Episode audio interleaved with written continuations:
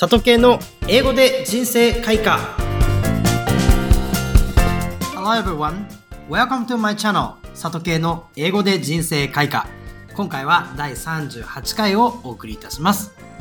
皆さん自分の長所や短所についてどれほど意識したことはありますか？なかなか日本人として生きている限りはですね、どうしても短所の方に目がいってしまう方の方が多いようです。実際僕自身もですね、なかなか自分の長所よりも悪いところばかり見てしまう傾向にありました。えそんな今日の名言はですね、人と比べることが、まどれほど無力であるかということをですね、お伝えする内容になっております。ぜひ楽しんでください。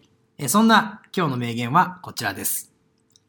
Never compare your weakness to other people's strength. Never compare your weakness to other people's strength. 他人の長所と自分の短所を比べないで。どんな風に使うのか、ダイアログでも見ていきましょう。His speech is better than mine. I feel nervous whenever I talk in front of a large audience. Please don't say such a thing.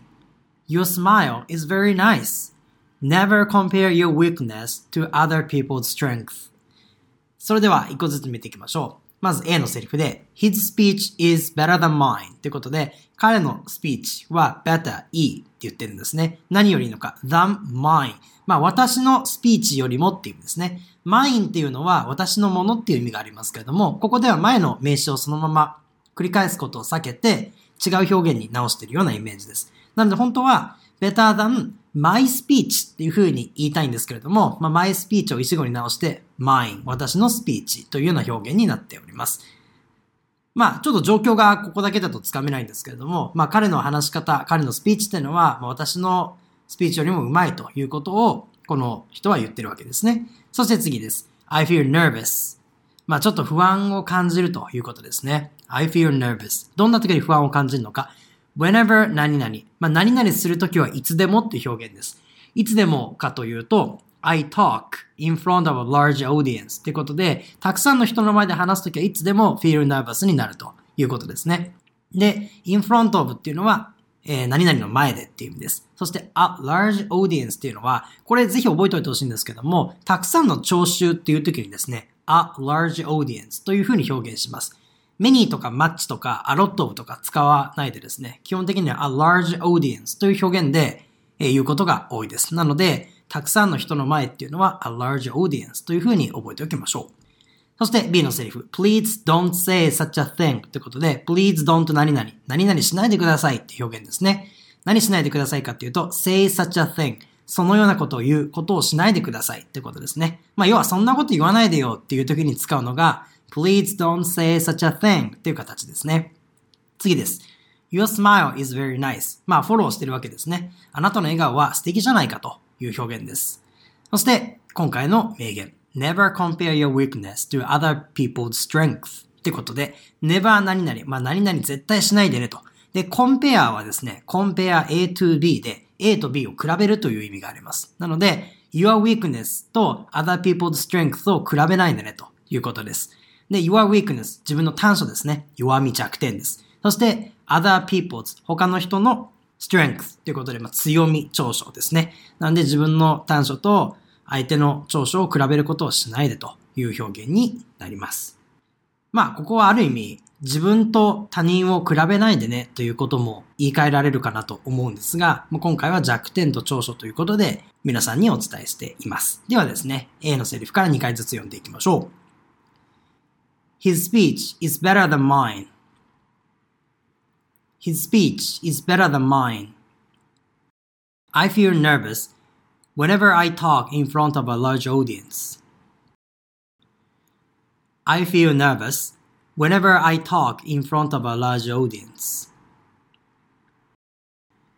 Please don't say such a thing. Please don't say such a thing.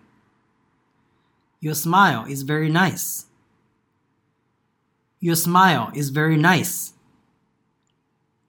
Never compare your weakness to other people's strength. Never compare your weakness to other people's strength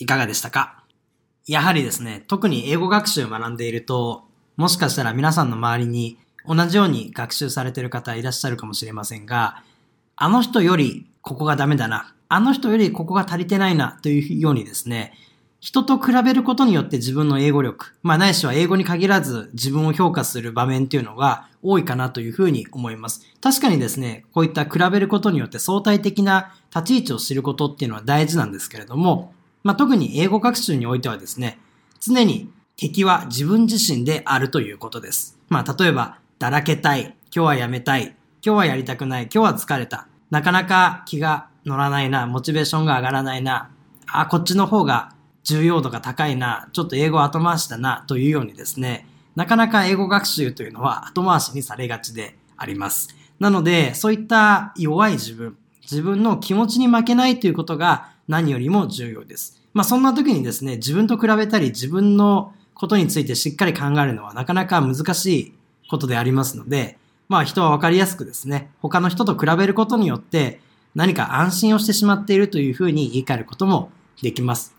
なので、それぞれ長所があって、それぞれ特徴があって、それぞれいろんな思いが一人一人にあるかなというふうに思いますので、まあ英語に限らず仕事でもプライベートでもですね、自分のいいところは何なのか、自分の強みは何なのかをしっかり意識し、その自分の弱点をですね、他者と比べることなく、昨日の自分とぜひ比べてみてください。昨日の自分の弱点よりも今日の自分のこの弱点はちょっと解消できている。じゃあ今日のこの弱点は明日にはもう少し強みに変える努力をしようというようにですね、常に自分自身の内面と比べることをお勧めします。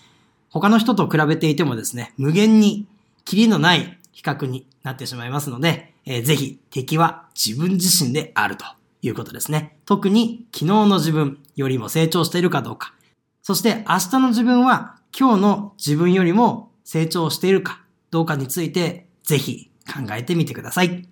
改めて今日の名言は Never compare your weakness to other people's strength でした。